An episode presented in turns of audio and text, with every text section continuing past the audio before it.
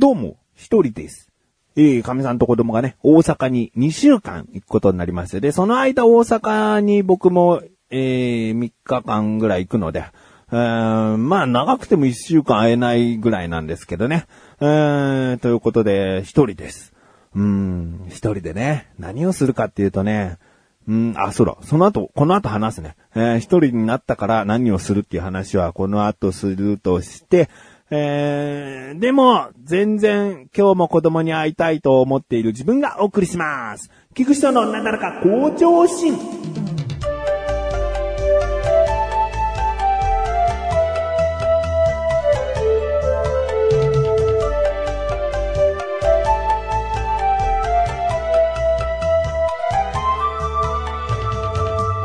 ちょっと今回だけ、今回だけね、偉そうに話したい。やっぱりね、3ヶ月で20.2キロ痩せたというね、この事実ね、ダイエッターの称号を、もうこの回だけでいいんで、1日とも言わない。もうこの回だけ、えーいただいて、えーちょっと偉そうに喋らせていただけないかなと思っております。うん。あのね、やっぱね、このダイエットはどうして続いたかっていうと、もちろん意志ね、意志が強かったっていうのはある。うん。で、食生活を見直したというか、基本はね、夜は食べない。どうしてもお腹空いたら、うんスープを飲むとかね。えーそのぐらいにして、なるべくもう夜は食べない。もちろん、その夜中とかね、作業してると完食したくなっちゃうんだよ。お菓子とか食べたくなっちゃうけども、そういうのは我慢する。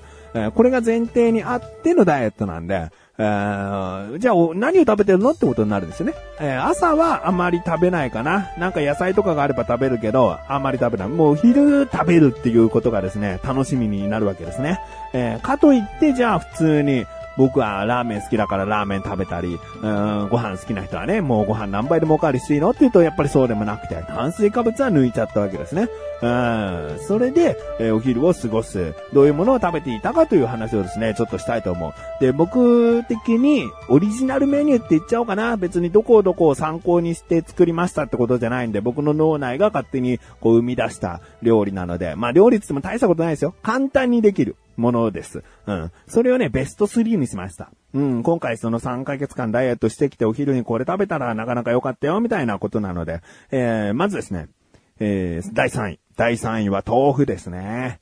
えー、豆腐はやっぱりもうね、ダイエットには向いてるってね、誰しもがわかると思うんですけどね、タンパク質が摂取できて、で、カロリーが低いと。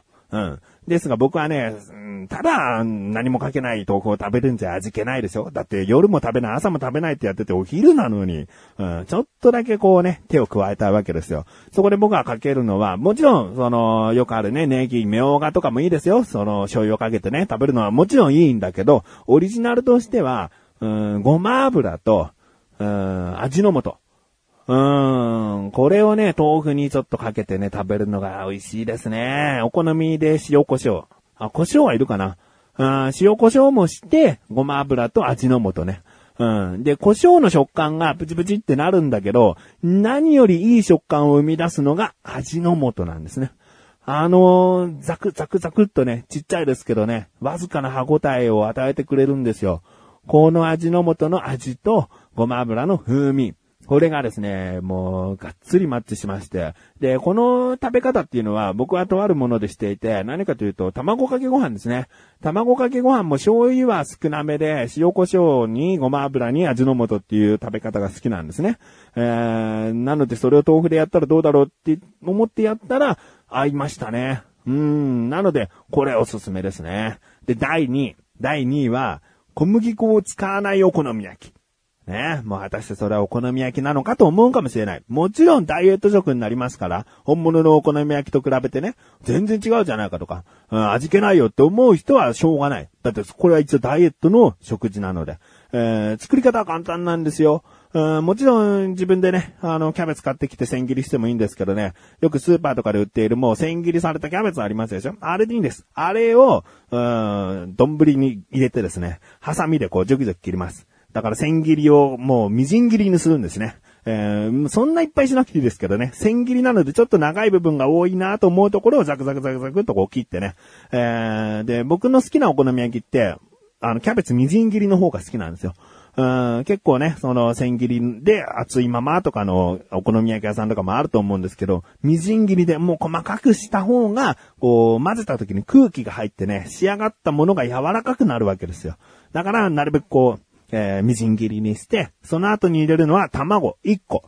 うーん、そうだな。スーパーで売ってるその、千切りキャベツ1袋に対してだったら卵は2個がいいかもしれない。うん。えー、一回だけ食べたいなっていう人はその千切りキャベツを半分だけ丼に開けて卵1個にしたらいいかな。えー、で、その卵とキャベツをもうギャーっと混ぜます。で、あとは、カツオの出汁の素、ありますよね。えー、出汁の素を、もう、多め、気持ち多めに、うん、ドサッとじゃないよ。気持ち多めに。なんか塩胡椒少々っていうぐらいの量ではなく、それプラスの気持ち多めね。うんで、出汁を多く入れることによって、えー、味気ないものがね、ちょっとこう、深みを増すというかね。えー、でもあとは簡単。その丼にラップをして電子レンジでですよ。2分ぐらいかな。うん。で、電子レンジってやっぱりこう、器の周りの方から温まっていくので、えー、ハンバーグ方式と言いますか、真ん中はちょっとね、穴を開けたぐらいの感じがいいですね。キャベツの、その、電子レンジ入れる直前のキャベツの状態は。平らにするんじゃなくて、ちょっと真ん中に穴が開くぐらい。これで火均一に通るかな、みたいなのを想像してですね。えー、そんで電子レンジ2分ぐらい入れてください。そうするとですね、もう、もう気分はお好み焼きです。あとはもうソースとマヨネーズをお好みでかけてください。ソースとマヨネーズは炭水化物入ってんじゃないの？糖質入ってんじゃないの？って思うかもしれないよね。気にしない。その程度気にしない。うん、調味料とかね、ソースの、あのー、炭水化物気にしてたらね、僕は3ヶ月続かないよ。うん。あの、そこはね、あの、毎日それをたっぷりつけたものを食べるっていうのは良くないかもしれないけど、やっぱりお好み焼きが食べたいっていう衝動に駆られた時、ね。もうそんなの1ヶ月に2、3回じゃない？多くて。うん、そうなった時にはもうソースとマヨネーズをもう自由にかけてね、食べてみてください。もう、ソースとマヨネーズなんだから、もちろんお好み焼きの味ですよ。で、キャベツの食感とね、あとはその、卵が小麦粉をごまかして、えー、なんかそういう感じにしてくれてますので、これいいですよ。うん。で、第1位。第1位、これはね、うん、僕の中では今回いい収穫だったかな。まあ、これまた大したことはないんだよ。大したことないものを今回ベスト3にしてるからね。えー、納豆卵。うん、今納豆卵って聞いて、普通にご飯かける直前の納豆に生卵乗っけてぐちゃぐちゃしたやつじゃないの？って思うかもしれないけど、そうじゃないよ。えー、ゆで卵ですからね。ゆで卵を2個。ちょっと贅沢したいなと思う日は3個でいいです。2個を、その、器に入れて、えー、もう、な、何でやろうかな。箸でもいいし、フォークでもいいし、えー、ビニールをはめた手でもいいし、とにかくもう荒くこう、崩してください。えー、サンドイッチとかに挟む卵を作るかのような、えー、それよりはまあちょっと大きめかな。うん、あの、食べ応えを感じたい人は粗くていいです。とにかくそのゆで卵2個をですね、粗く潰して砕いてください。そこに納豆を入れます。納豆に付属しているタレ、からし全部入れちゃってください。えー、で、それをギャーっとかき混ぜる。味付けは醤油でもいいですが、僕の好きな好みとしては塩、胡椒ですね。いや、塩もいらないかな。胡椒をね、とにかく多めに入れて食べるのが好きですね。え、で、味がちょっと薄いかなと思ったら醤油だの塩だのを足す感じで。えー、これがね、僕の中ではね、うん、早く食べれないし、うん、かつこう食べ応えがあって、胃もちゃんと膨れる感じがする。これをお昼に食べて夜食べないで次の日になると0.5キロ以上は痩せてるんじゃないかな。うん、あの、かなりいいですね。もう食べてるものは納豆と卵だけなので、タンパク質ですね。えー、納豆は若干カロリーは高いみたいです。うん。ゆで卵は別にダイエットしてるときはもう、いくら食べ、いくら食べてもって夜はダメだよ。いくら食べてもね、そんなに太らないかな。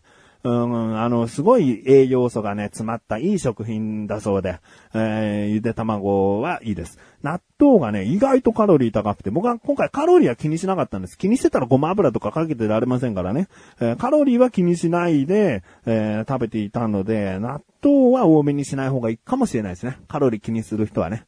えー、まあこんな感じでですね、これら、他にもいろいろありますけどね。えー、まあ、大体そうやって手が込んでないものを食べてます。えー、他にですね、市販のもので食べていたものはですね、お昼にケンタッキー食べてましたからね。うーん、あの、お昼ご飯、ちょっと外食っていう時に、僕は外食で一人でね、何か買いに行くっつっても、マクドナルドとか行っても絶対なんかパンに挟まってるし、うんポテト食べれないしで、あんまり選べないんですよ。そうなると、ファストフードで食べれるものケンタッキーになっちゃうんですよ。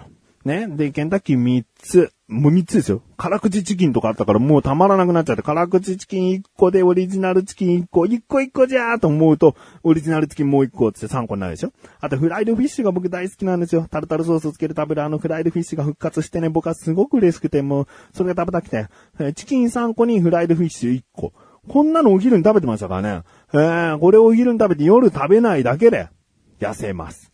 えー、毎日食べちゃダメかもしれないね。週1ぐらいだったら全然大丈夫。えー、他にももうコンビニの、えー、セブンイレブンさんの唐揚げなんて相当お世話になりましたかね。えー、揚げ物はね、僕はそんなに、あの、太らないんだなっていう思いましたよ。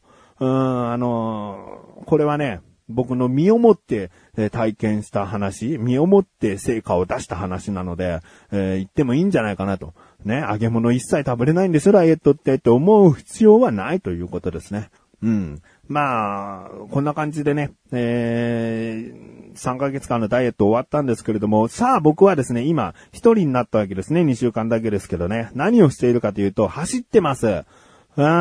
あのー、走って筋トレして、で、食生活的には、夜食べちゃうときは食べちゃうぐらいの。だけど炭水化物はあんまり取らない。えー、うなぎを食べた日があったんですけど、ご飯食べませんでした。うん、そういうことをしながらも走ってます。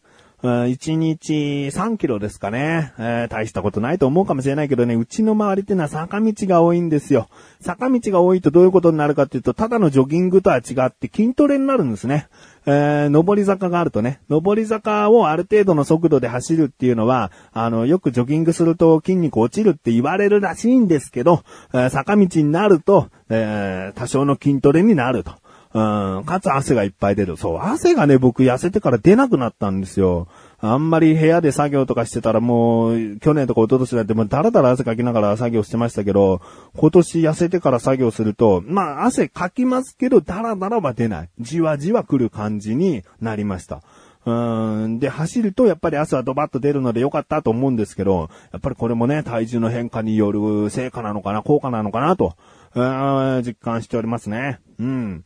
で、今走ってるでしょ？うん、だから、まだまだ痩せていけるんじゃないかな。今の体重はですね、えー、20.2キロ痩せた、えー、71.8からですね、1キロ増えてます。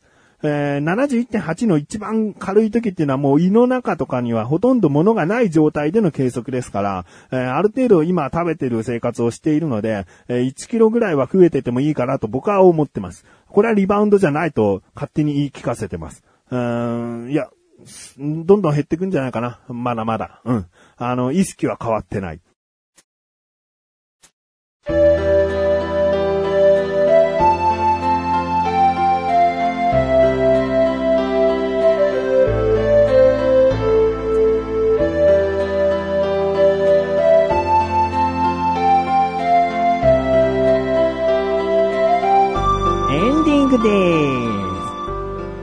しいことにね、前回あのー、大阪に行くので、大阪でちょろっとお会いできる方は、みたいな話をね、したらですね、とある方から連絡来ましてね、お会いすることになりましたので、僕のスケジュールはもう満タンです。うーん、もう誰とも会えません。大阪の神さんの実家に行ったらすることはそれなりにあるので、もう何もできません。ああ、僕もっていう方、あごめんなさい。ああ、これからね、500人ぐらい来るかもしれなかったけども、あ申し訳ない。もう先着順だったので、えー、ということで、えー、楽しみにしたいなと、えー、大阪に行く楽しみが増えたなと思います。えー、お知らせでーす。このなだらかご女子が配信されたと同時に更新されました。グッチレスアラジオ。